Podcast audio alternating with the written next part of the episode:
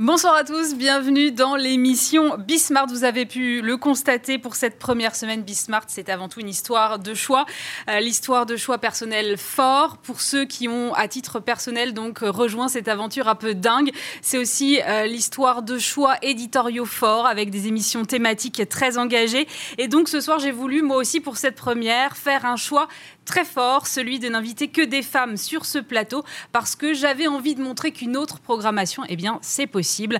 Et pour cela, eh bien, j'ai invité quatre femmes formidables avec elles. On va parler de gouvernance en temps de crise, de capital investissement, d'entrepreneuriat et de tech. C'est parti. Et donc la première invitée ce soir, c'est Anne-Sophie Simon-Panseri. Bonjour. Bonjour. Vous êtes directrice générale de Maviflex. Alors c'est une entreprise qui fait des portes souples rapides pour l'isolation thermique des entreprises et des flux de marchandises entre deux espaces de travail, si j'ai tout bien compris. Vous êtes aussi euh, présidente du réseau Femmes Chefs d'entreprise. Vous avez un parcours un peu incroyable. Moi, je me suis penchée un peu dessus. Vous êtes fille d'entrepreneur. Vous dites que jamais de la vie vous serez entrepreneur vous-même. Finalement, vous rachetez votre entreprise familiale. À un moment, ça va un peu moins bien. Vous placez sous procédure de sauvegarde. Vous sortez avec trois ans d'avance et aujourd'hui, Maviflex, c'est 145 euh, collaborateurs, 28 millions d'euros de chiffre d'affaires. Vous devez avoir une énergie incroyable. Euh, j'ai envie d'agir, j'ai envie de faire des choses, donc, euh, donc j'avance, oui. Qu'est-ce qui vous a retourné Parce que vous ne vouliez pas être entrepreneur? Alors, qu'est-ce qui vous a retourné? Qu'est-ce qui a fait qu'à un moment, voilà, vous vous êtes dit, bah si, c'est pour moi? Je pense que je suis née dans cet univers-là et d'entendre euh, mon père parler euh, de ces entreprises toute mon enfance, euh, quelles que soient les, appréhensions que j'ai pu avoir à un moment donné, j'ai quand même eu envie de, rejoindre et de pouvoir mettre ma graine dans le, dans le développement de l'entreprise familiale. Alors aujourd'hui, je le disais, donc il y a 145 collaborateurs, 28 millions d'euros de chiffre d'affaires. C'est quand même une, une belle entreprise. Moi, j'avais envie de savoir comment ça s'était passé, toute cette période-là qu'on vient de traverser dans votre entreprise. À vous, quelle est quel est votre ressenti, quelle est votre expérience? Ça a été très difficile. Ça a été difficile euh, au niveau euh, émotionnel de, vivre cette, euh, cet enjeu sanitaire. C'est compliqué pour un chef d'entreprise. C'est des défis qu'on ne connaît pas et qu'on a, pour moi, jamais vécu au préalable. c'est difficile parce que beaucoup d'incertitudes qui ne sont pas celles d'investissement classique d'un entrepreneur qui fait du développement et de la croissance. Et, donc, et donc, des étapes pas à pas en parlant beaucoup avec les équipes en trouvant les bonnes solutions et euh, en essayant de faire marcher, euh, remarcher la, la machine euh, et, et, repartir sur du développement. Vous vous êtes senti seul ou bien accompagné pendant cette période? Comment ça s'est passé pour vous? Un peu les deux, seul parce que quand on est à la tête de son entreprise, on doit prendre les décisions et, et de ce côté, on est seul. Euh, et, en même temps entourée, parce qu'en tant que présidente du réseau des femmes chefs d'entreprise, il y a eu beaucoup d'énergie, beaucoup de partage, un très fort collectif où on, a essayé de trouver les bonnes options et, euh, et puis un peu de surfer sur toute la réglementation qui sortait au fur et à mesure euh, des, textes de loi. Donc ça a été un, un, moment un peu compliqué à vivre et qu'il est toujours d'ailleurs aujourd'hui.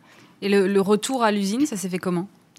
Le retour à l'usine a été un moment euh, difficile pour moi personnellement parce qu'on a décidé de réouvrir alors qu'on était encore en confinement. On a réouvert parce qu'on avait des clients qui travaillaient beaucoup, euh, la grande surface, euh, les laboratoires pharmaceutiques. Et, et donc c'était important pour nous de pouvoir leur livrer les produits qu'ils attendaient pour accompagner le flux de leurs marchandises. Et donc on a détricoté le programme avec une équipe de volontaires. Mais moi, en tant que chef d'entreprise, c'était des moments euh, à vivre euh, difficiles avec euh, plutôt euh, une boule dans le ventre euh, en, appréhendant un peu les risques que je pourrais faire prendre euh, à mes équipes. Donc beaucoup d'échanges, beaucoup de partage pour se mettre le plus possible en sécurité, mais pas un moment très chouette de vie d'une chef d'entreprise. J'imagine. Mais du coup, vous vous êtes senti responsable de la vie de vos salariés, en fait Bien sûr, bien sûr.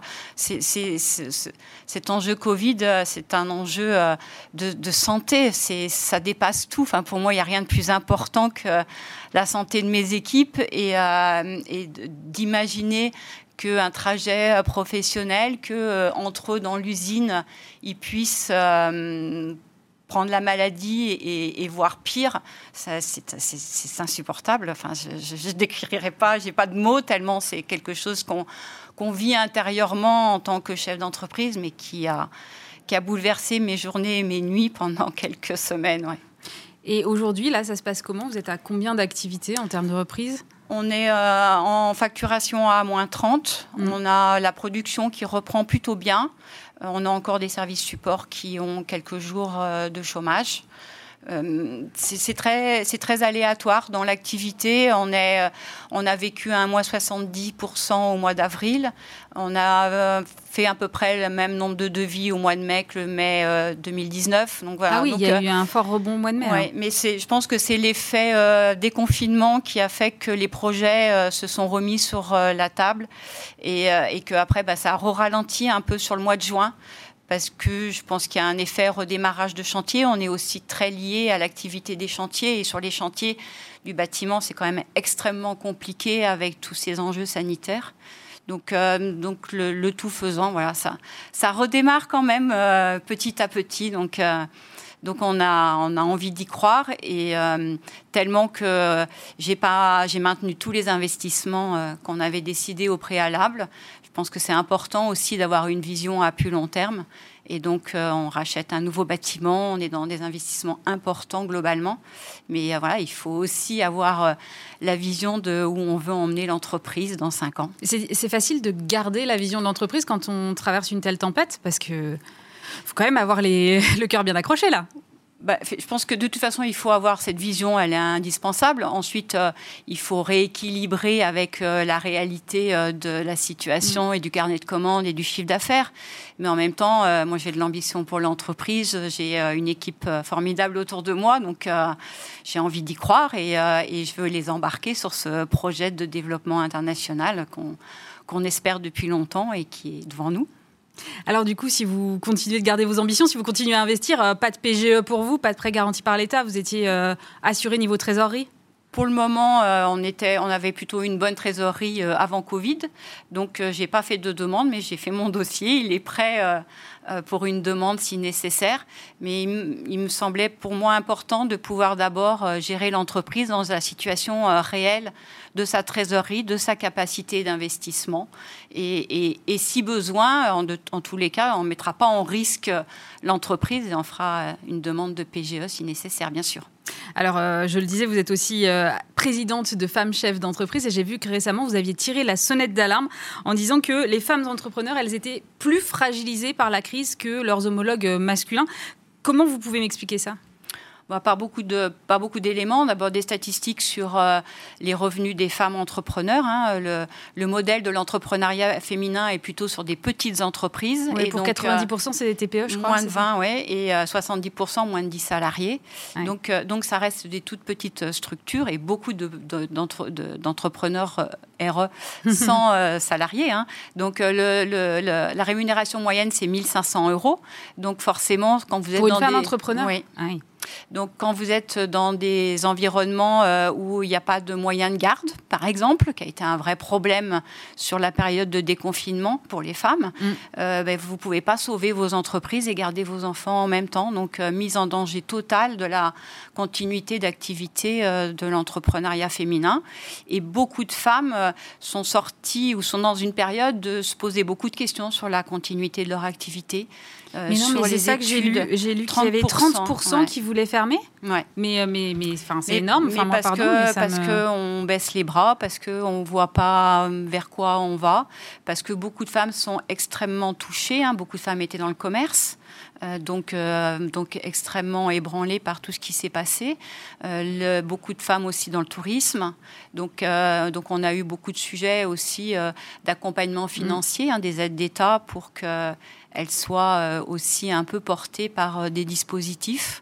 Mais, mais ouais, on vit une période qui n'est pas, pas très favorable euh, à l'entrepreneuriat féminin.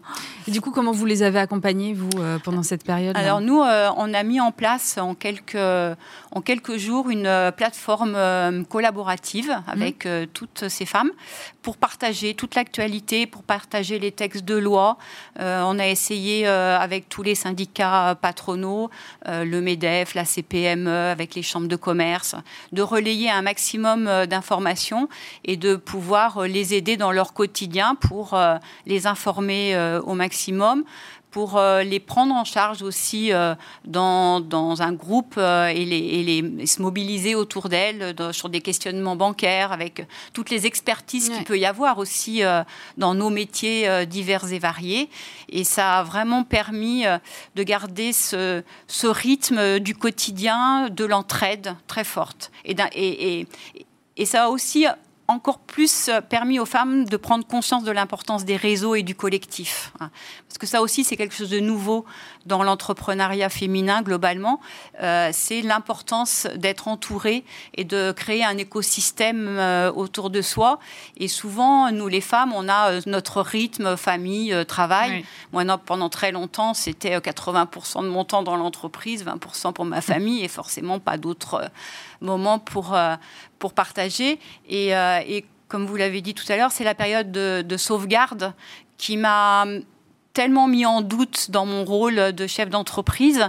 Euh, j'ai eu un, besoin absolu d'aller vers l'extérieur et j'ai rencontré ce réseau pour lâcher prise sur un quotidien qui était très difficile. Et, ça m'a fait prendre conscience de la force d'un collectif autour de soi. Et c'est peut-être encore plus important, euh, si on regarde le chiffre que vous évoquiez tout à l'heure, c'est 90% des femmes qui sont à la tête de petites ou très petites entreprises. Ça veut dire que elles n'ont pas forcément une instance de gouvernance, une grosse équipe pour les soutenir dans des moments comme ça? Tout à fait, c'est un, des sujets qu'on partage avec euh, tous les réseaux féminins, euh, femmes de grands groupes. Euh, souvent, les femmes créent leur emploi parce qu'à un moment donné, dans leur parcours, mm. elles, ne sont, elles ne se sentent plus reconnues par leurs compétences et donc bah, elles ont envie de prouver qu'elles sont capables et, et donc elles vont créer leur entreprise. Et de fait, on part de petites structures et, et ça, ça, ça crée cette euh, difficulté finalement à accélérer, euh, parce que quand on part seul, c'est beaucoup plus compliqué. Bien qu'on croit au début que c'est une façon d'équilibrer nos vies, c'est pas vrai du tout. et, euh, et l'enjeu, c'est aussi d'emmener les femmes à aller vers la reprise d'entreprise. C'est un enjeu majeur pour le réseau, parce que les femmes s'orientent plutôt sur de la création d'entreprise. Et pas sur la reprise. Et pas sur la reprise. Et pourquoi? Et pour un certain nombre de problèmes, dont un problème de, de, de, financement. Hein, parce que c'est L'accès au financement pour les femmes, c'est un vrai sujet. C'est un vrai sujet. On a, on a, vraiment une différence sur euh, l'approche du financement. Il y a, il y a des, des, raisons partagées, hein. il y a des causes qui nous viennent de nous aussi. Puisque, dire c'est intrinsèque aux femmes Oui, on a tendance à pas assez demander d'argent. Par exemple, quand on fait des dossiers, on va plutôt minimiser et demander ce qu'on a besoin. Et, euh, et ça, c'est une différence. Et là, il faut qu'on apprenne à, à, demander plus et voir plus grand autour de cet environnement financier. Et, euh, et, donc, euh, sur la reprise, c'est c'est pas un choix direct des femmes. il faut vraiment qu'elles y aillent parce que euh, surtout euh, on a l'expérience de nous euh, femmes qui avons repris finalement quand même des entreprises familiales parce que moi j'ai racheté mmh. l'entreprise familiale et, et, on s'aperçoit que c'est des accélérateurs incroyables et, et, notre capacité elle est là. Il n'y a pas de doute à avoir. Donc il faut pousser les femmes sur la reprise d'entreprise. C'est important. Est-ce que c'est plus facile justement quand on est une fille de pardon? De dire ça comme ça. Mais c'est vrai que les grandes. Il y a quand même beaucoup de femmes chefs d'entreprise aujourd'hui qui ont repris des entreprises familiales Dans, le, dans l'univers industriel du bâtiment, on est beaucoup euh, de, de femmes filles d'eux et, avoir pris le risque de, de, racheter ou par une succession. Mm. Mais on a, on a démontré qu'on faisait grandir nos entreprises. Donc, euh, on, est, on est des témoins de, de ce parcours-là.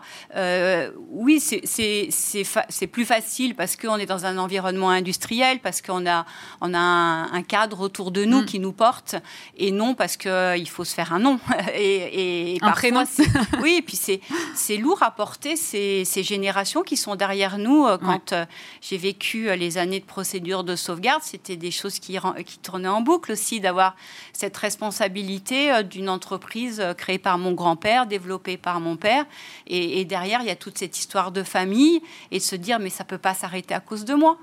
Et donc là, ben, on, revient à avoir ce, regard sur euh, est-ce que j'ai été, euh, est-ce que je suis capable, ou à se poser des questions, euh, toujours les mêmes. Mais c'est très féminin. enfin, pardon, mais... vous avez raison. c'est très féminin et, et, et c'est pour ça que dans mon parcours, j'essaye de démontrer qu'il faut qu'on arrive à oser et à demander, nous les femmes, globalement. Parce que euh, si euh, j'avais pas demandé le poste de production euh, à l'époque au directeur général qui n'était pas de la famille, je serais, j'en serais peut-être pas là aujourd'hui parce que ça m'a fait passer un cap important, ça m'a fait prendre un risque dans un univers de production qui n'était pas mon univers de formation. Mm. Et pourtant, voilà, j'y suis arrivée et, et, je me suis entourée d'une équipe formidable et j'ai grandi avec eux pour arriver à la reprise de l'entreprise. Mais ça, ça m'a ça m'a construit ces étapes-là. Et ça, c'est des étapes, si moi, j'avais pas demandé ce poste, jamais je l'aurais obtenu par euh, le regard extérieur de se dire, bah, elle, est, elle est commerciale, marketing, euh, c'est pas pour elle la production. Et, ça, c'est à nous de faire cette démarche pour aller chercher les postes qu'on a envie d'avoir. Bah, c'est une super conclusion. Merci beaucoup, Anne-Sophie Simon Panseri. Je rappelle que vous êtes la directrice générale de Maviflex et que vous êtes également la présidente de Femmes Chefs d'entreprise. Dominique Druon est avec moi. Bonsoir. Bonsoir Aurélie. Alors vous êtes présidente fondatrice de Aliat, cabinet de conseil en gouvernance et recrutement administrateur. Là je crois qu'on a bien compris que avec euh, mon invitée précédente, là Anne-Sophie Simon Panzeri, que c'était vraiment important pour un chef d'entreprise d'être entouré. Les, les conseils de gouvernance, là ils ont été mis à rude épreuve pendant cette période qu'on vient de traverser. Eh bien, en fait, les conseils d'administration ont pleinement, pleinement joué leur rôle. Euh, ce qui est assez intéressant, c'est que dans une entreprise, le conseil d'administration, il est, il a une mission de, il est sur le temps long en général. Il est, euh, il valide la stratégie. Mhm. Il, il, se préoccupe de s'assurer que l'entreprise a bien les financements pour financer justement cette stratégie. Et euh, il va se réunir 4, 5, 6 fois par an. Et là, pendant la crise, c'est finalement la seule, c'est le seul moment dans la vie d'une entreprise où le conseil redescend sur ce qu'on appelle le temps court, le temps des opérations, ah bah le temps de l'exécutif. du jour le jour. C'est une question de survie. C'est une question de survie. Et globalement, quand vous interviewez un peu et vous regardez les, conseils d'administration, ils se sont en moyenne pendant la crise réunis autant de fois, voire plus de fois, que ce qu'ils font au cours d'une année en temps normal. Alors moi j'avais l'impression que, pardon, j'ai une vision peut-être un peu archaïque, qu'un conseil de gouvernance, un conseil de surveillance, un conseil d'administration, c'était une grosse machine un peu lourde, euh, qui se réunit dans une salle du conseil, un peu empesée, dans une ambiance un peu particulière. Là, ça pouvait pas être comme ça pendant la période qu'on vient de traverser. ça les a réveillés. Alors, ce qui est, incroyable, on, on dit qu'effectivement cette crise a fait sauter tout un ensemble de, freins, et notamment le télétravail. Et alors, ça s'applique au conseil d'administration. C'est-à-dire que les conseils d'administration se sont tenus dans les salles à manger, dans les chambres, dans les bureaux des membres de ces conseils. Euh, et évidemment, euh, ils se sont tenus en visioconférence. Mhm. Euh, ils se sont tenus où finalement certains étaient assez loin, même en décalage horaire. Ils se sont tenus avec une forme de, comment dire, de de, bienveillance et de, et de souplesse parce qu'on était dans l'intimité des membres des conseils d'administration. Mais oui, ça c'est pas du tout l'image qu'on en a d'habitude. On n'était pas en costume euh, très guindé, mais on était euh, dans des euh, finalement des, dans la vraie vie quoi. Dans la vraie vie des administrateurs. Donc ça a complètement ça, ça, a rendu les choses plus. On a eu des conseils extrêmement solidaires. On dit d'ailleurs que les conseils, pour bon nombre de chefs d'entreprise, qui ne voyaient pas forcément toujours l'utilité, la valeur ajoutée mm. euh, de leurs conseils, qui étaient peut-être un peu trop dans le contrôle. Euh, dans le contrôle des résultats, dans le contrôle des performances, et bien que euh, c'est exactement dans cette crise que les conseils ont joué à plein leur rôle. Leur rôle de soutien, leur rôle de sécurisation et finalement leur rôle de, de, de réseau.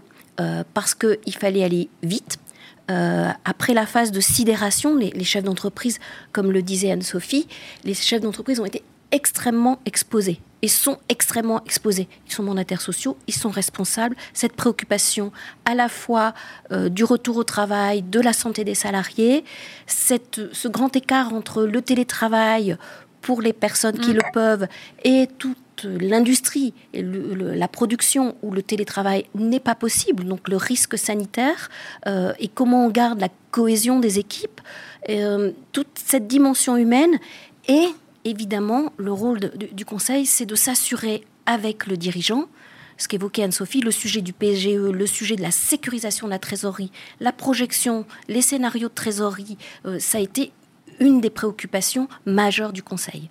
Euh, une société ne meurt que d'une chose, de cash. Oui, d'absence de cash. D'absence de cash.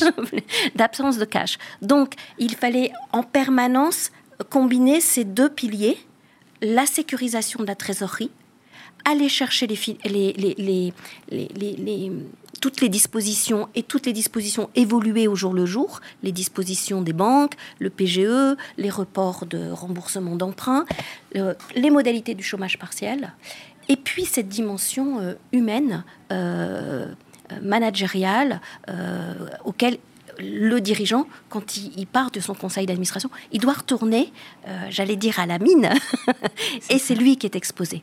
Donc les conseils sont, sont, sortis de cette dimension euh, contrôle, statutaire, euh, long terme. On est passé en mode urgence. Et en mode urgence, cette dimension de solidarité, de soutien à celui qui est exposé, c'est-à-dire celui ou celle qui est exposé, le ou la dirigeante.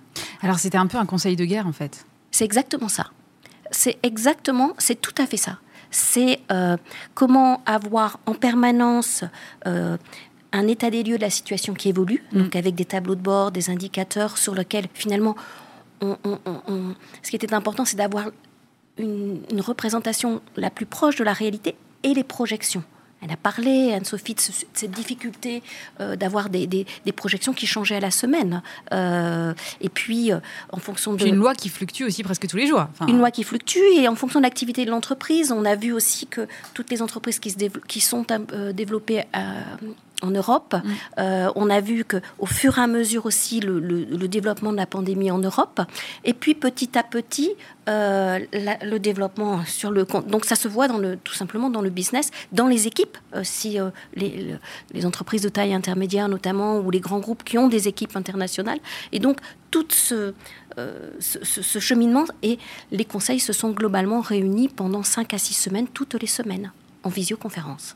Ce qui n'était pas possible avant d'ailleurs, la visioconférence. Alors, euh, ce qui n'était pas possible, euh, c'était le, le, conseil d'administration qui arrête les comptes, le conseil annuel qui ah arrête les comptes avant l'Assemblée générale qui les approuve. Ce conseil d'administration devait obligatoirement se tenir physiquement. Vu la période à laquelle euh, la pandémie est arrivée, entre, je dirais, février et et juin, on a euh, globalement les conseils et derrière les assemblées générales d'arrêter de compte des sociétés qui clôturent mm. au 31 décembre. Donc là, on est arrivé, la pandémie est arrivée en pleine saison, j'allais dire, des conseils d'administration qui arrêtent les comptes. Et donc, il y a eu un, décret qui est passé euh, pour autoriser de façon tout à fait exceptionnelle, d'une part, euh, à ce que les conseils d'administration qui arrêtent les comptes puissent se tenir en visioconf, et d'autre part, les assemblées générales aussi. Et, le décalage euh, de, on a six mois normalement pour euh, l'assemblée générale pour après la clôture des comptes, et là ça a été décalé de moins trois mois. Cette période a quand même montré que c'était hyper important d'avoir un bon conseil de gouvernance parce que là, si le conseil n'était pas bon, ça se voit.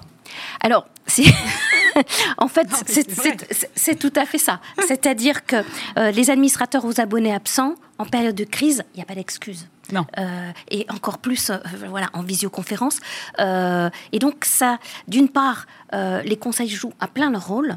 et d'autre part, c'est véritablement cette relation, cette proximité qui s'est créée, finalement, de, de, mobilisation de guerre pour soutenir euh, challenger le dirigeant, c'est-à-dire le forcer à voir plus loin. L'avantage des membres du conseil, c'est que des administrateurs, c'est qu'ils ne sont pas exposés à l'issue du conseil, c'est pas eux qui retournent dans l'entreprise. Ils n'ont pas le nez dans le guidon. Ils n'ont pas le nez dans le guidon. Donc la force, c'est accompagner pour gérer en temps réel le court terme, soutenir psychologiquement et moralement le dirigeant et lui donner de l'énergie. Un dirigeant qui sait qu'il va venir en conseil et qui va avoir des idées. Un administrateur qui va lui ouvrir son réseau. Un autre qui va lui dire bah tiens, en fait, moi j'ai vu dans telle société, ils ont fait ci, ils ont fait ça, euh, etc. Il, repart avec euh, d'une part, quelque part, une forme d'obligation de poser les sujets sur la table toutes les semaines, de les formaliser. Donc, ça lui demande ça l'oblige à passer un peu de temps à préparer son conseil, mais un peu parce qu'on ne va pas être sur la profondeur des documents, on est sur la, qualité du contenu, pas sur la forme. Et, mais surtout, ça lui donne le temps de respiration et de parler du coup d'après. Le sujet euh, là encore, c'est qu'est-ce qui va se passer à l'automne. Autant là, on a géré euh, l'urgence mm. euh, pour sortir avec tous les dispositifs, les entreprises de, la tête de l'eau. Mais, mais le sujet, c'est comment on continue d'investir, comment on redémarre et quels sont les scénarios possibles, comment on repositionne les scénarios. Le Conseil force à repenser plus loin, mais le plus loin, dans une période de crise, c'est pas à 5 ans, c'est peut-être déjà à 3 mois, pour 3 ans, pour 5 ans, et comment on continue de garder confiance quand on est en zone de turbulence et d'incertitude. Ça va changer le, la relation entre les dirigeants et leurs conseils? Oui, c'est sûr. C'est absolument certain. Euh, ça va d'abord créer la solidarité. Euh, ça va aussi très certainement désacraliser les plans stratégiques figés. les fameux plans à 50, tout ça. Voilà, euh, on va avoir beaucoup plus d'agilité de, en permanence dans les conseils et cette capacité aussi à décider vite. Euh, parce que dès qu'on a des plans à 50, euh, on a des processus qui, fatalement, de prise de décision sont plus formels, sont plus structurés, etc. Ce que, nous, ce que montrent les crises, c'est qu'il faut être capable de prendre des décisions les plus éclairées possibles, vite, et que donc un conseil, c'est l'intelligence, la prise de décision par rapport à la solitude du dirigeant. Il y a plus d'intelligence dans 4, 5 têtes, 6, 7, que dans une seule. Et, et, s'il y a solidarité, c'est aussi accepter que bah, c'était la moins mauvaise ou la meilleure décision à l'instant T avec les éléments qu'on a et qu'il faudra rebouger le cap. Ça veut dire qu'on va avoir à l'avenir peut-être des entreprises qui sont plus performantes parce qu'elles s'adaptent plus vite?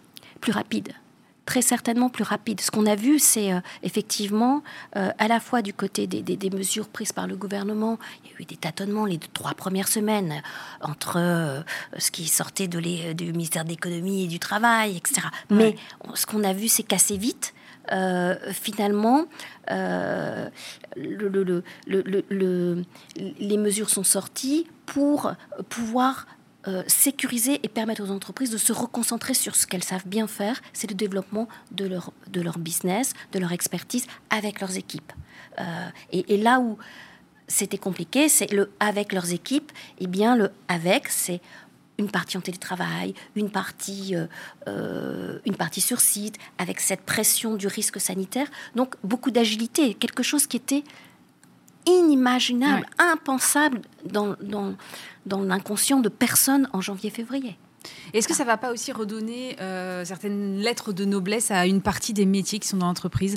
Les RH Oui, ça, inévitablement. les RH, euh, les financiers sont classiquement, historiquement, culturellement euh, très présents dans les conseils d'administration parce que pour démarrer une entreprise, il faut des hmm. investisseurs, il faut des actionnaires, il faut il faut, c'est le kérosène, c'est le fuel. Le, bien sûr, le cash, toujours le cash. Euh, par contre, euh, on voit bien que euh, la, la, valeur de la ressource humaine, la, de l'expertise, l'engagement des équipes, les motivations, la, projection, donc on, est absolument clé. et, cette crise a mis en exergue la fragilité potentielle euh, d'une organisation par le, le, le, la, le risque de, sanitaire de ses équipes. Donc les RH ont été absolument, évidemment, au cœur de ces dispositifs, passe d'une part évidemment sur les, les, dimensions réglementaires, les modalités de chômage partiel, etc., mais aussi euh, sur toute la dimension sécurité au travail, euh, santé au travail, et sur toute cette dimension engagement. Euh, engagement des équipes. Euh, et donc, quand on parle d'engagement, on va parler de communication, c'est-à-dire euh, crainte, les angoisses, les questions que se posent les salariés. Et donc, cette, cette capacité à ce qu'ils ressentent que leurs dirigeants leur disent la vérité, mhm. même quand on ne connaît pas les réponses, savoir dire... La transparence. La transparence, voilà, d'une part. Et d'autre part, pour revenir au travail, on, est, on a besoin évidemment d'être rassuré, mais euh, tout le monde a eu beaucoup de temps pendant cette crise chez soi, euh, a été plus ou moins directement, personnellement affecté dans sa famille, se pose évidemment la question du sens. On revient au travail, mais pour faire quoi? Quel est le sens de, la, de, l'activité, de la société? Euh, Ah, ça va avoir une incidence sur la raison d'être aussi des entreprises? Exactement. J'allais dire ce sujet qui avait été amené par la loi Pacte il y a un an, et qui est un sujet de gouvernance. Mais oui, mais bien sûr. la raison d'être, c'est le, le, c'est ce qui chapeaute, ce qui est préalable euh, à la stratégie. La stratégie doit être forcément alignée avec leur raison d'être. Donc le sens, on voit bien que les, les, les, les, Français, les consommateurs, les, on, se sont posé des questions par rapport évidemment à l'environnement, par rapport euh, euh, elle a, elle a, au local, par rapport au territoire. Tout ceci, ce sont des thématiques qui avaient émergé pour les entreprises avec la loi Pacte et la raison d'être. Et ce n'est pas un hasard, d'ailleurs, si on regarde toutes les assemblées générales actuellement des sociétés, euh, on a énormément de sociétés qui ont mis le sujet de la raison d'être à l'agenda de leur assemblée générale. Il est passé préalablement par le conseil d'administration, ce thème, et il est évidemment passé par les équipes. Et c'est quelque chose, j'ai la conviction que ce sujet de la raison d'être va se déployer beaucoup plus, j'allais dire, euh, massivement dans tout le tissu des entreprises de taille intermédiaire et des PME sans qu'il ne soit préalablement forcément formalisé. Mhm. Il était plutôt euh, peut-être induit ou incarné par un, dirigeant. Et en tout cas, il va être accéléré et, développé. C'est une évidence. Merci beaucoup, Dominique Druon. Je rappelle que vous êtes euh, la présidente fondatrice de Aliat. Merci d'avoir été avec nous. On marque une pause. On se retrouve juste après. Merci, Aurélie. Merci beaucoup. Et de retour sur le plateau de Bismart, l'émission Alexandra Dupont, bonjour. Bonjour. Vous êtes directrice associée de Raise Investissement, société de capital investissement, et vous êtes aussi présidente d'Invest avec elle qui encourage la mixité dans les métiers du capital investissement. Moi, je voudrais d'abord qu'on rebondisse un peu sur ce que disait tout à l'heure euh, Anne-Sophie Simon, Penséry. Elle disait euh, l'accès euh, des femmes au financement, ça reste difficile aujourd'hui. C'est quelque chose que vous constatez, vous?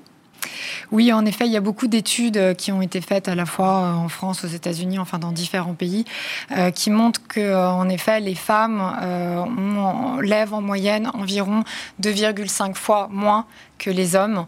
Euh, donc forcément, ça soulève beaucoup de questions, à savoir euh, pourquoi. J'entendais qu'elle euh, elle disait spontanément que les femmes ont tendance à demander moins d'argent. c'est effectivement une des premières causes, c'est-à-dire que les femmes ont souvent envie de, de, cocher toutes les cases, voilà, de faire des business plans qui perdent pas trop d'argent, qui sont assez sécurisés. et donc elles ont souvent tendance à freiner un peu leurs demandes, donc qui, qui explique en partie ce chiffre. après, ce dont on s'est rendu du compte aussi, il y a eu euh, également pas mal d'analyses sur ces sujets, c'est qu'il y a beaucoup de biais inconscients euh, qui sont à l'œuvre, euh, d'ailleurs dès le plus jeune âge, dès l'école, enfin un peu partout dans la société, qui sont également présents dans ces sujets de, de financement. et en fait, on s'est rendu compte que très souvent, on a tendance à poser des questions aux femmes pour leur demander est-ce que vous pouvez nous expliquer pourquoi est-ce que vous n'allez pas nous faire perdre de l'argent, en quelque sorte, en schématisant un peu, alors que la manière dont on va tourner les questions aux hommes, c'est plutôt de demander d'expliquer pourquoi est-ce qu'ils vont faire gagner de l'argent. Eh, c'est pas pareil. Ah, c'est pas du tout pareil, parce que forcément, on répond beaucoup plus sur la défensive quand on est sur le sujet de, des risques, alors que quand on est sur les sujets de, d'upside, on a tendance à, voilà, envoyer un petit peu plus les étoiles dans les yeux. Euh, et donc, en fait, c'est un exemple, parce que ça, effectivement, ça a été vraiment sorti euh, dans beaucoup de cas.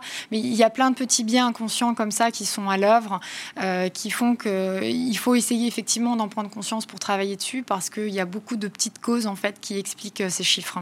Est-ce que c'est pas aussi euh, du fait que finalement, quand on est une femme euh, chef d'entreprise, qu'on veut lever des fonds, qu'on va voir son banquier, qu'on se retrouve face à tout un panel d'hommes, je crois qu'il y a que 2% de la totalité des banques dans le monde qui sont dirigées par des femmes.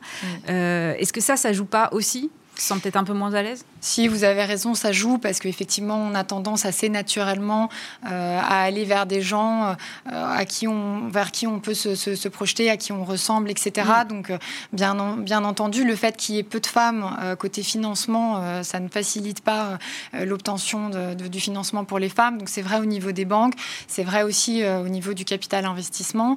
c'est vrai, donc moi, je suis active dans ce métier à travers Raise et depuis de, de nombreuses années.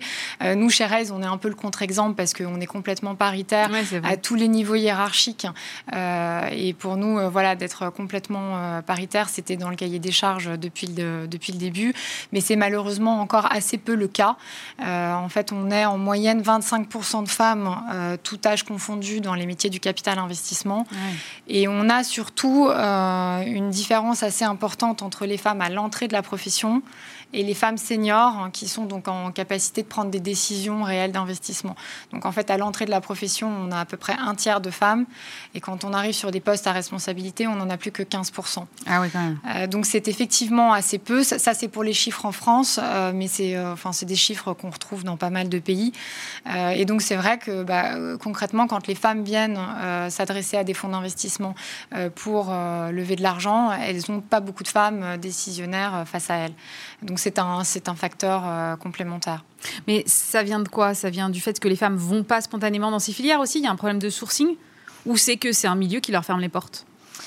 Non, je pense qu'effectivement, il y a plusieurs raisons. La première, c'est qu'on a beaucoup de femmes en école de commerce. Il y a quasiment 50% de femmes en mm. école de commerce. Il y en a beaucoup plus euh, qui s'orientent vers euh, des métiers de marketing, de communication, etc. Il y en a moins déjà qui vont en finance. Et surtout au sein, après, de la finance, il y en a encore moins qui se dirigent vers le capital investissement. Euh, donc, je pense qu'il y a un vrai effort de communication sur ce métier. c'est d'ailleurs ce qu'on fait avec l'association France Invest, donc qui représente les investisseurs pour la croissance en France. Euh, et euh, voilà, on essaye d'aller parler aux jeunes femmes, non pas en envoyant un homme qui explique euh, aux femmes et aux hommes d'ailleurs que c'est un métier formidable qui est complètement mixte et qui où les femmes sont bienvenues, mais en envoyant des femmes justement pour que de manière soft, enfin voilà, en, message induit, les jeunes femmes puissent se projeter en disant bah tiens c'est une femme qui vient de me parler de ce métier, donc c'est que c'est possible. Et moi je crois vraiment beaucoup en la force du, du mentoring et voilà, de pouvoir euh, faire en sorte que toutes les femmes euh, puissent euh, se projeter en se disant, bah, tiens, voilà, à chaque niveau hiérarchique, je vois qu'il y a des femmes qui réussissent, qui ont l'air épanouies, qui ont l'air normales, et donc moi aussi, pourquoi pas. Donc voilà, donc il y a vraiment ce sujet déjà effectivement d'attractivité. et après, le deuxième point, c'est qu'on en perd encore beaucoup au sein de la profession, puisque donc je disais un tiers à l'entrée, plus que 15% au niveau des, des, postes de responsabilité. Donc ça veut dire qu'on perd encore beaucoup de femmes au moment de la maternité.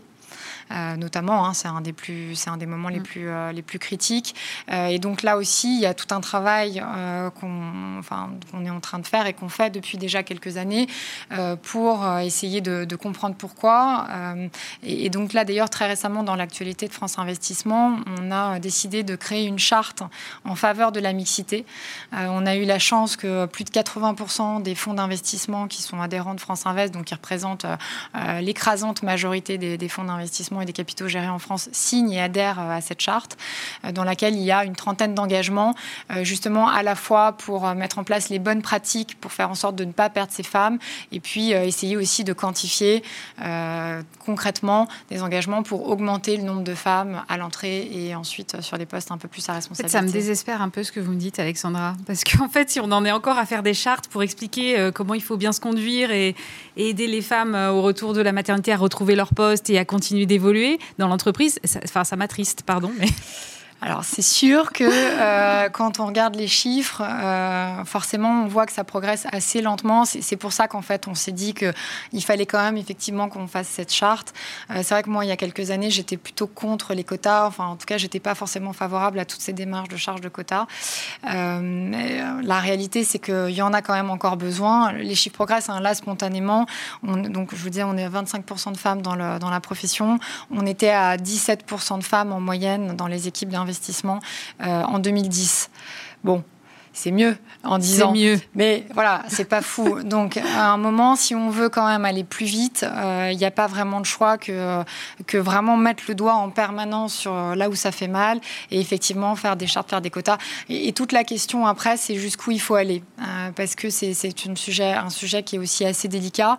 Euh, parce que pour que ce soit vraiment vertueux et vraiment pérenne sur le long terme, il faut pas juste que ce, enfin, il faut, faut pas juste que les femmes soient dans une action entre guillemets militante. Moi, je, je trouve pas ça du tout euh, constructif.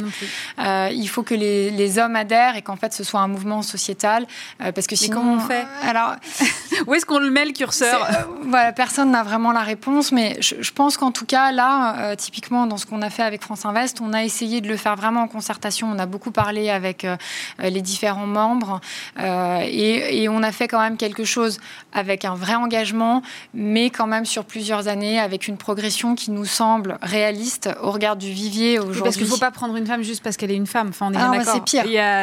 C'est pire parce qu'après, on se retrouve avec des femmes qui sont pas forcément là où elles devraient être. C'est pas mm. qu'elles sont pas compétentes, c'est qu'elles sont peut-être pas au bon endroit. Mm. Euh, et donc, on arrive dans, dans, des faits inverses en disant bah tiens, euh, je vous l'avais dit, euh, en fait, vous m'avez mis une femme, mais elle n'est pas pertinente. Donc, effectivement, c'est pire. Donc, et aujourd'hui, on a, même si on prenait, on n'a pas de baguette magique. On peut pas dire demain, il faut qu'il y ait la moitié de femmes dans le métier. C'est pas possible, il n'y a pas le vivier. donc, effectivement, il faut, je pense, essayer d'être pragmatique, avoir une vraie, un vrai volontarisme, euh, mais euh, le faire avec le, cahier des charges euh, et la situation terrain. Alors, je me disais, est-ce que le fait que Christine Lagarde soit à la tête de la BCE, qu'on ait aussi une femme à la tête du FMI, qu'on ait un prix Nobel d'économie qui soit une femme, est-ce que ça fait changer un peu les mentalités? Est-ce que on, se dit en tant que femme, bah tiens, finalement, c'est possible d'accéder à des très hauts postes aujourd'hui dans la finance?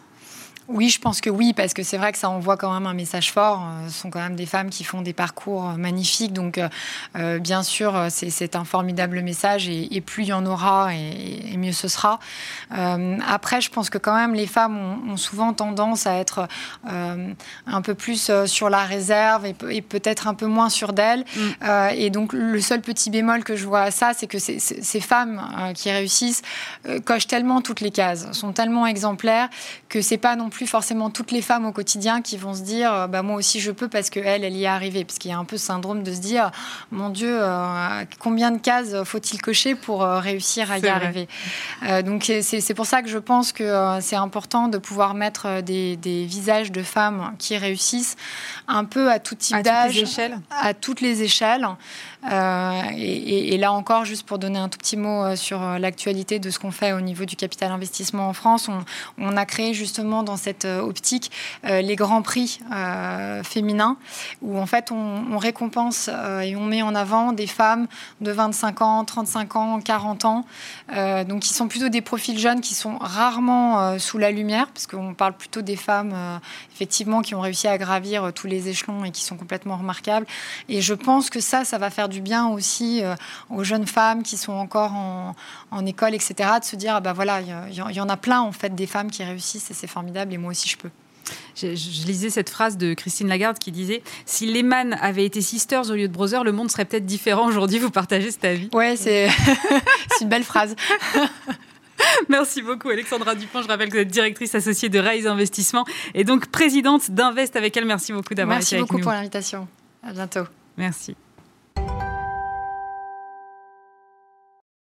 Et pour terminer cette émission, j'ai invité sur euh, le plateau Sandrine Murcia. Bonjour. Bonjour. Vous êtes la cofondatrice de Cosmian. Alors, avant qu'on vienne euh, à expliquer ce que fait Cosmian, parce que ça va prendre un peu de temps, j'aimerais d'abord que vous me racontiez votre parcours. Vous êtes ingénieur de formation, vous êtes passé par HEC, vous débutez chez Procter Gamble, après vous allez au marketing de Microsoft, après vous créez une boîte de conseil en transformation digitale, vous rejoignez une boîte de localisation augmentée, ensuite vous créez Cosmian. Vous avez déjà eu mille vies en fait.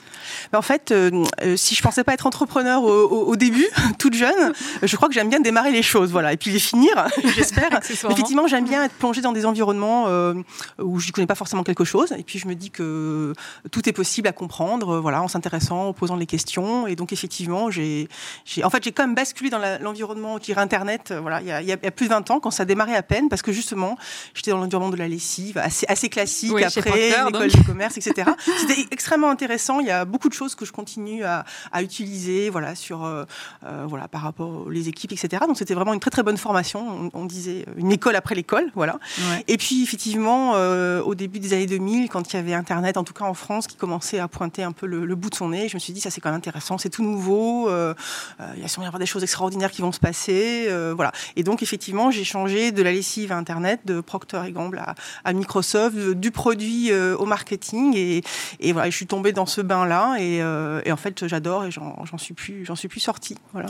Mais comment vous est venue l'idée de, créer Cosmian? Parce que là, on est euh, sur euh, la protection des données. Voilà, Donc on est alors Cosmion on développe dans une société que j'ai cofondée il y a bientôt deux ans et c'est on développe des logiciels donc des solutions logicielles pour protéger la donnée euh, euh, en utilisant des technologies de chiffrement euh, extrêmement avancées, donc issues de la recherche mathématique. voilà. Alors, comment est-ce qu'on en est arrivé là En fait, à l'origine, en étant, enfin, moi entrepreneur et puis avec mes associés, on avait en fait une discussion autour de la donnée. C'était il y a trois ans. c'était avant RGPD Alors, c'était oui, un peu avant, au même moment, etc. Et bon, on avait, nous, des jobs à côté, etc. Mais on se voyait régulièrement, on disait, mais quels sont les sujets qui t'intéressent, etc. voilà. Et puis, effectivement, ce sujet de la donnée, en fait, nous semblait euh, extrêmement passionnant parce que c'est à la fois, euh, euh, il y a vraiment tout un, réservoir de, services, d'innovation avec les capacités qu'on a à pouvoir croiser les données de différents environnements, etc. pour tous les secteurs, hein, c'est ça qui est incroyable, c'est qu'en fait tous les secteurs industriels sont, sont concernés, hein, que ce soit de la santé à la voiture connectée, voilà, aller aux usines, etc., etc. Donc vraiment, on trouvait qu'il y avait une richesse là de, voilà, de possibilités extraordinaires. Et puis ce qui nous intéressait aussi, c'était de se dire mais comment est-ce qu'on résout euh, ce qu'on appelle le paradoxe de la donnée, c'est-à-dire permettre à cette économie de la donnée bah, de se développer et de proposer ses innovations et ses services, tout en évidemment euh, garantissant la sécurité et la confidentialité des données euh, exploitées. Et on s'est dit, on aimerait travailler sur une façon de pouvoir approcher un petit peu ces, deux extrêmes et de les faire travailler en fait ensemble. Donc pouvoir utiliser de la donnée sensible tout en garantissant sa sécurité et sa confidentialité. Et c'est en réfléchissant à comment est-ce qu'on ferait Mmh. Euh, qu'on s'intéressait en fait à des euh, technologies de chiffrement, donc issues de la recherche mathématique, et qui proposent maintenant euh, des applications absolument incroyables et qui vont être au service justement de réconcilier, utiliser la donnée et puis la protéger et la sécuriser. Alors, ça fonctionne comment Un peu comme une conversation chiffrée sur une messagerie sur nos téléphones C'est la même chose Alors, en fait, la donnée, euh, il faut savoir que déjà, le chiffrement, ça existe depuis longtemps. Hein. On l'a pas inventé. Et, même ce qu'on utilise, en fait, c'est mis au point par euh, des chercheurs français absolument incroyables. Euh, voilà, on travaille avec le laboratoire de cryptographie ici à Paris de l'École normale supérieure. Donc, ce sont des gens très approchables, voilà, qui, sont passionnés par ce qu'ils font et, qui ont plein, en fait, de, de, possibilités, de solutions qui sont applicables pour les entreprises. et la façon dont ça fonctionne, en fait, c'est que le chiffrement sur la donnée, jusqu'à présent, vous pouviez chiffrer une donnée pour la stocker. Comme ça, les chiffrer, les stocker. Effectivement, comme vous le dites, en communication, par exemple, quand on est en messagerie, euh, voilà, euh, sur, smartphone, je vous écris un, message, moi je le vois, il est en clair. Je, je bien sûr. Je vous l'envoie, il transite chiffré, et quand vous le récupérez, ben, il est en clair. Il est déchiffré. Il est déchiffré, voilà. Ok. Ce qui restait en fait comme trou dans la raquette, c'est que la donnée devait être forcément en clair, pas chiffrée, quand on l'utilise dans un calcul, dans un algorithme. Donc ça veut dire que même si on la chiffre avant, au moment de l'utiliser, on la déchiffre. Et en fait, c'est quand elle est déchiffrée qu'elle est vulnérable aux attaques, au piratage, au hacking, etc. Et avec ces nouvelles technologies, maintenant, il est possible de la garder chiffrée quand on va l'utiliser. Parce que finalement, la donnée, elle est intéressante parce qu'on va produire un résultat de calcul qu'on va après utiliser euh, pour euh, de l'analyse, etc. Mhm. La donnée elle-même, euh, on ne savait pas faire autrement parce qu'on devait forcément y accéder, en tout cas l'utiliser en clair, pour pouvoir faire ce calcul. Maintenant, en fait, c'est plus, plus la peine. On peut tout à fait collaborer ensemble sur des projets autour de la donnée et vous n'avez plus besoin de me donner accès à vos données parce que vous voulez les conserver sécurisées, protégées mais on peut quand même travailler ensemble et faire ces calculs. Ça veut dire que même si on est concurrent Absolument. On peut travailler ensemble. Absolument. Donc effectivement, Cosmian, ah avec nos solutions, on permet de débloquer euh, bah, justement des situations euh, business où des fois dans une même entreprise, des départements qui voudraient collaborer ne peuvent pas le faire parce que c'est trop risqué de partager de la donnée en fait euh, sensible, voilà, en clair. Voire des entreprises qui très différentes, par exemple dans des environnements industriels, dans l'écosystème de la santé, etc. laboratoire, hôpital. Ah bah oui, vous n'allez pas commencer à partager les bah, données des patients ouvertement. Exactement. Et puis, euh, comme vous l'avez dit, des sociétés concurrentes qui veulent effectivement, euh, sur des sujets bien précis, euh, collaborer ensemble, mais on se dit, bah non, je, finalement, ces technologies permettent de, de, de, placer le curseur de façon beaucoup plus fine. Jusqu'auparavant, c'était ou j'ouvre tout ou je ferme tout. Mhm. Là, maintenant, c'est ni ouvert ni fermé. C'est une autre façon, en fait, d'utiliser et d'exploiter la donnée. Et pourquoi personne ne l'a fait avant vous alors Alors, euh, si, il y en a qui l'ont fait avant vous. En fait, il y a déjà des le chiffrement, comme je vous explique, c'est depuis longtemps. Donc après, il y a des approches assez, différentes. Nous, ce qui est très nouveau dans l'approche qu'on est en train de, développer là, on, donc comme je vous le disais, c'est une société qui est, récente. Hein. on va fêter, on va souffler nos deux ans là, dans, pas longtemps. Euh, on a signé là, euh, fin de l'année, début de l'année, nos premiers contrats avec des entreprises du CAC 40. voilà, c'est extra. mais c'est vrai que il y a des sociétés qui font en fait ce type euh, alors pas sous toute technologie, mais une approche qui va être très ad hoc, c'est-à-dire je suis une entreprise, j'ai un problème de sécurité, voilà, vous me faites quelque chose qui est finalement euh, presque du sur-mesure. Mhm. Nous, on est convaincus, et c'est ça qui nous portait dans le projet aussi avec mes associés, que face à tous euh, ces enjeux autour de l'accès à la donnée, on est en train avec la crise de tout passer dans le cloud, ces choses-là, en fait, en fait, on va avoir besoin beaucoup de chiffrement euh, parce qu'il n'y a pas d'autre solution en fait pour protéger la donnée et continuer en fait à l'exploiter. Et donc vraiment toutes ces technologies vont devenir quasiment des standards un peu un peu sous le capot. Et donc nous on s'attache à proposer des solutions euh, quasiment clés en main c'est-à-dire des modules vraiment qui sont faciles à utiliser à déployer en entreprise et non pas à répondre en fait à, euh, à une situation donnée pour une entreprise aussi intéressante soit le, le challenge en fait à, résoudre donc c'est vraiment une approche quasiment industrielle qu'on souhaite faire et puis, il faut le dire, euh, et euh, je, profite en étant là euh, devant vous aujourd'hui, pour dire qu'on a des concurrents, mais qui ne sont pas ni français ni européens. Donc, on est en fait la seule entreprise française et européenne à se positionner sur ces sujets. On a des concurrents américains ou israéliens, voilà, qui ont également un autre terrain, terrain de jeu. Donc là, il y a effectivement pour nous, on a vu, voilà, quelque chose de fort également apporté, et, et on se développe dans ce sens-là. La souveraineté, c'est important? Alors oui, alors ce qui est important en fait, euh, évidemment, donc là en ce moment c'est clair que la crise justement avec ce qu'on a vu euh, autour de la crise sanitaire, mm. ça a fait euh, percoler ou mieux comprendre par analogie d'autres situations de, souveraineté. Mais dans souveraineté, ce qu'il faut comprendre, c'est que c'est pas de, en fait, de tout fortifier et garder pour soi, c'est qu'il faut de toute façon travailler avec les autres, il faut être forcément en collaboration, etc. Et donc c'est comment on donne les moyens de permettre ces échanges, mais de les contrôler et de les maîtriser. Euh, et donc nous, on pense qu'avec euh, ces technologies de chiffrement, il y a un, rôle à jouer euh, qui fait qu'on est très complémentaire d'autres solutions en fait technologiques et qui permettent comme ça en fait de bah, d'utiliser différents services de, de, cloud, qui soient souverains en fait ou pas. donc il y a vraiment un sujet souverain et puis un sujet sur les, les technologies déjà existantes, comment est-ce qu'on peut les renforcer, leur sécurité, leur confidentialité. Et la, le chiffrement pour ça, c'est formidable. Le chiffrement, donc, c'est l'avenir de, beaucoup de choses. Selon vous, on peut le dupliquer dans d'autres domaines? Alors, c'est, euh, disons que c'est l'avenir. Disons que c'est un peu le. Enfin, moi, je parle souvent du, printemps de, du chiffrement. Ah, le printemps, c'est joli en même temps. c'est pour rapprocher des univers. On n'imagine pas forcément euh, le printemps avec le chiffrement, mais c'est pour dire justement qu'il y a vraiment une. Euh, là, on travaille sur des technologies nous qu'on avait commencé à, aborder il y a deux ans, et ça se développe et ça s'améliore constamment. Donc, c'est pour dire qu'il y a aussi une, une accélération en fait, euh, non seulement de ces technologies-là et des nouveautés entre, guillemets, et puis de la prise de conscience de à quoi ça sert euh, et que c'est pas simplement réservé à des sujets justement peut-être très souverains ou très État, etc., mais que toutes les sociétés en fait euh, et les individus, on a besoin justement de protection et que le sujet c'est pas de fermer. Alors on peut dire bah, si je ferme tout, je suis ultra protégé et je laisse rien sortir, mais comment est-ce qu'on rétablit de l'agilité et de la souplesse en permettant en fait d'utiliser ces données tout en contrôlant en fait euh, comment elles vont être utilisées et en étant sûr que leur sécurité et leur confidentialité en fait est garantie. Donc c'est de retrouver de cette souplesse là et ce sont des technos il y a encore 5 euh, ans, 6 ans, 7 ans, 8 ans, elles n'étaient pas aussi aussi prêtes. Mais il y a vraiment une accélération, il y a beaucoup de recherches mathématiques et la recherche mathématique française est vraiment en pointe dans le monde en fait sur ces sujets-là. Donc c'est aussi un beau sujet euh, voilà à porter et donc c'est vraiment des technologies qui vont devenir je vous dis quasiment je standard hein, sous, le, sous le capot, on saura plus vous et moi que bah, il y a très peu de gens savent que les messages sont chiffrés, par exemple, dans les messageries, etc. voilà, donc euh, bon, les gens commencent en fait à comprendre et à poser les questions, mais ça va vraiment euh, percoler euh, de façon assez, assez standard, et ça, c'est plutôt une très bonne nouvelle. Et c'est imperméable au hacking? Parce qu'il y a toujours quand même cette question derrière. Alors de façon générale, ce qui est embêtant quand vous faites hacker, c'est que vous vous faites hacker. Ça évidemment, c'est pas c'est pas une bonne nouvelle pour la sécurité de vos systèmes, etc. Mais ce qui est très embêtant, particulièrement à l'heure actuelle, c'est que les données qui sont hackées, elles sont en clair. Euh, ou bien les hackers euh, vous piquent vos données euh, en clair, eux les chiffrent et ils vous demandent une rançon pour les, déchiffrer. Voilà. imaginez qu'on vous pique vos données quand elles sont déjà chiffrées et que eux n'ont pas la clé.